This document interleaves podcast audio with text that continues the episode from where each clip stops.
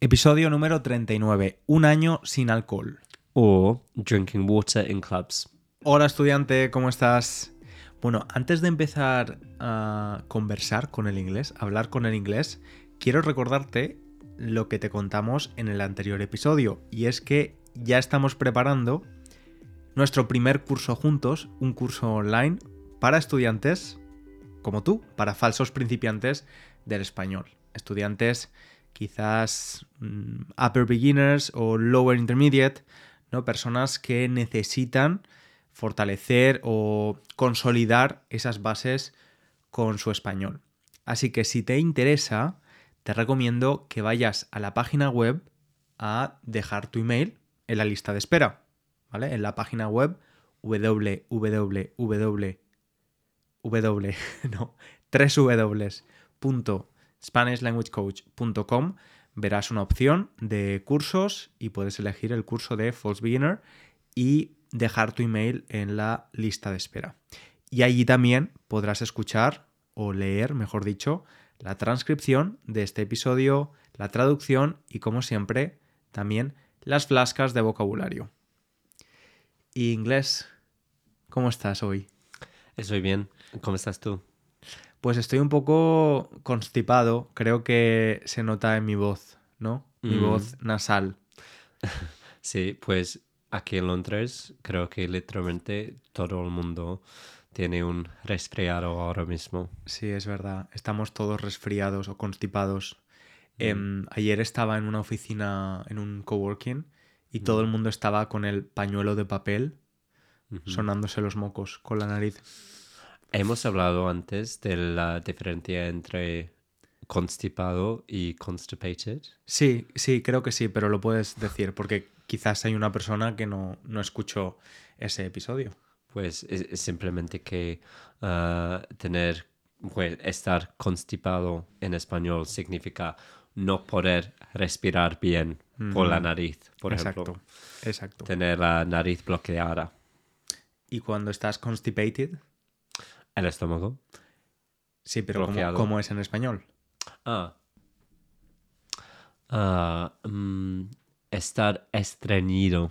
Efectivamente, estar estreñido o sufrir de e- estreñimiento. Mm. Pero hoy vamos a hablar de un tema completamente diferente. Sí, porque estás de aniversario. Sí, pues hace unas semanas, porque no es algo que, que he estado contando, pero cuando estábamos en Toulouse, me di cuenta de que había pasado un año sin beber, lo que para un inglés es mucho. Sin beber alcohol. Alcohol, sí, exacto. Ah, alcohol. Creo que siendo inglés es claro lo que quiero decir. Sí, sí, sí, sí. Um, Pero sí, es que no he bebido ni una gota de alcohol en más de un año. Ujú. Y bueno, el- hay muchos motivos por los que alguien deja de beber, Mm, ¿no?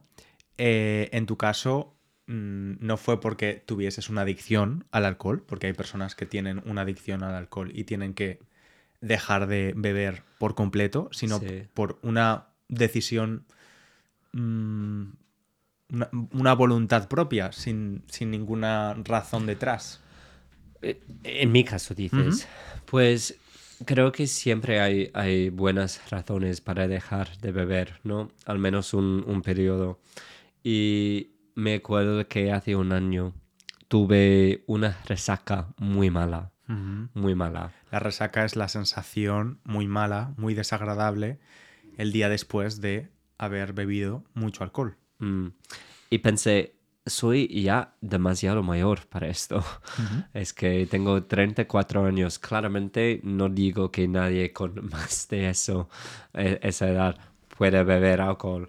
Pero la forma de la que lo hacemos habitualmente aquí en Inglaterra, de salir cada fin de beber mucho y sufrir las consecuencias, es que ese fin de pensé, no lo quiero volver a hacer, al menos un- una temporada. Y sí, así que al principio decidí de dejarlo unos meses como mucho, pero me ha gustado ba- bastante y continúo haciéndolo ahora. ¿Cuáles son los, los cambios? ¿Has notado algún cambio en tu cuerpo, en tu cartera? ¿Un cambio financiero? Pues eso ciertamente es la segunda cosa, ¿no? Porque tú nunca has bebido mucho, nunca has tenido ese estilo de vida, pero ahora cuando salimos yo gasto muy poco, Mm, porque bebo Coca-Cola, básicamente, y, o agua. Y, y sí, creo que la, la diferencia mejor para mí es la falta de ansiedad la mañana siguiente. Porque antes cuando bebía me sentía fatal emocionalmente. Sí, muchas personas tienen... La resaca es muy emocional, tienen, por ejemplo, experimentan ansiedad con la resaca. Mm. Otros no, ¿no? Síntomas habituales de la resaca son, eh, pues, dolor de cabeza, dolor de estómago, Mm. vómitos, diarrea, todo esto. Sí. Pues es. Creo que socialmente, socialmente quiero decir, ah, creo que estaba un poco preocupado Mm. por cómo sería. Y, y de hecho, es muy importante para mí que todo el mundo beba si quieren beber. Es que desde el principio estaba muy consciente de eso. Y no quería, es, es interesante que cuando tú dices no voy a beber, aquí al menos todo el mundo dice, pues yo ta- de- tampoco debería beber esta noche entonces en una cena, algo así. Y no quiero que pase eso, no quiero tener ese efecto negativo en, en una noche placentera para los otros. Así que sí, eso, eso fue una preocupación para mí y a veces ha pasado.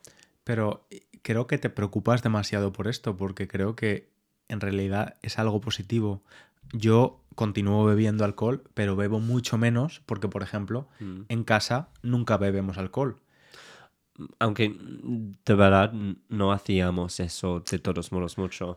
No, Pero entiendo lo que dices, pero tú me conoces muy bien Sí. y sabes que es muy importante para mí generalmente en la vida que todo el mundo tome sus propias decisiones. Es que yo no quiero ser una influencia en nadie. sí, pero lo del alcohol no, no creo que sea una cuestión de hacer sentir mal a alguien. Pasa lo mismo con el postre. Muchas veces alguien va a pedir en un restaurante, a alguien le apetece postre, ¿no? A alguien le apetece postre, quiere postre y el resto dice, no, yo no. Y esa única persona que quería tomar el postre dice, bueno, yo tampoco. Es algo como incluso un poco social, de compartir, ¿no? Exacto. Pedimos postres y compartimos. Pues pedimos un poco de vino si vamos a beber todos. Ahora ya, mm, por muchas veces todos, tu familia, tus amigos, saben que no bebes y ya no hay preguntas de ¿y por qué no bebes? O incluso un poco de presión, ¿eh? Mm, Que tú has dicho, has mencionado este país, Reino Unido, pero en España pasa exactamente lo mismo. Mm. Eh, sí, de creo hecho, que es la gente es más indiscreta, incluso si no bebes, y te preguntan, ¿y por qué? ¿Por qué no bebes? ¿Por qué no bebes? es- Toma vino, toma vino, toma vino. Eso sí, estoy de acuerdo con, con esa cosa, pero creo que la cantidad del alcohol es, es diferente en los dos países y no lo sé, creo que quizás empezamos más temprano, no quiero decir en la vida, sino por la noche y tratar de emborracharnos y lo hacemos rápidamente. Quiero decir que tengo recuerdos de salir y saber que, por ejemplo, había una oferta en un club de dos copas por el precio de uno o una. Y compraba como seis, algo así, cuando era muy joven. Y O sea, 12 copas, 12 no bebidas. quiero decir como seis por el precio de tres. Ah, vale. Y mis amigos y yo hacíamos todos lo mismo. Así que teníamos al principio de la noche en el club muchas bebidas, muchas copas, ah, los brazos llenos de copas, básicamente. Y creo que hay, hay más de esa cultura aquí que en España.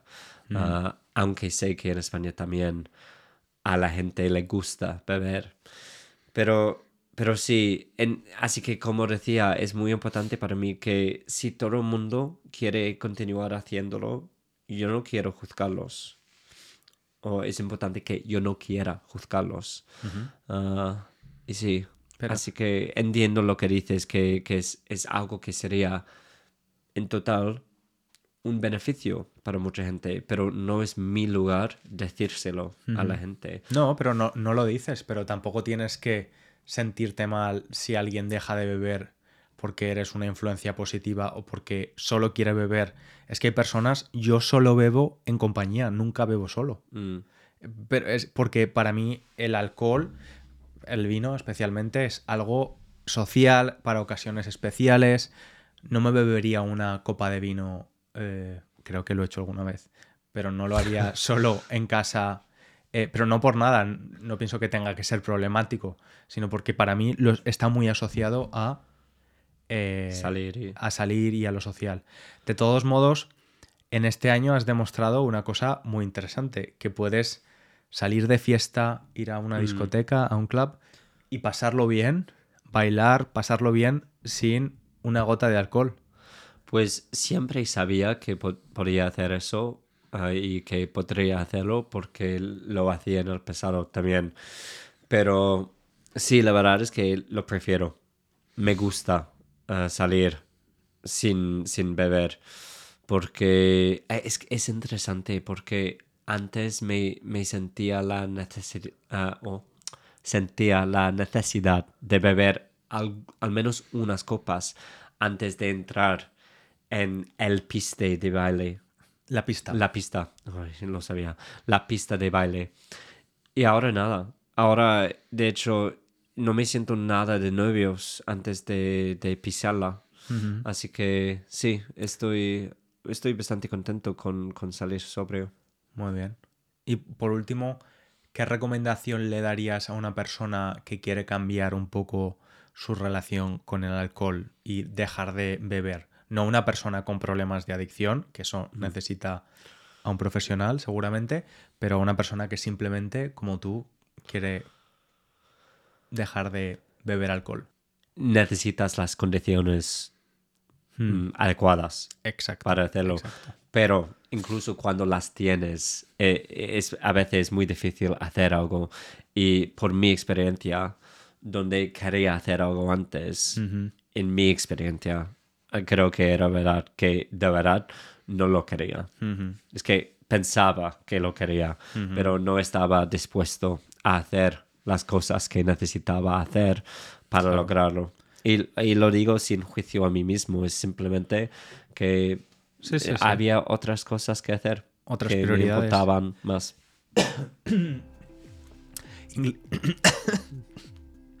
Perdón, inglés. Eh, tenemos que dejarlo, que llevamos mm, un rato largo. Eh, muchas gracias por contarnos la historia y a ti muchas gracias estudiante por escucharnos. Te mandamos un abrazo grande y hasta el próximo episodio. un saludo.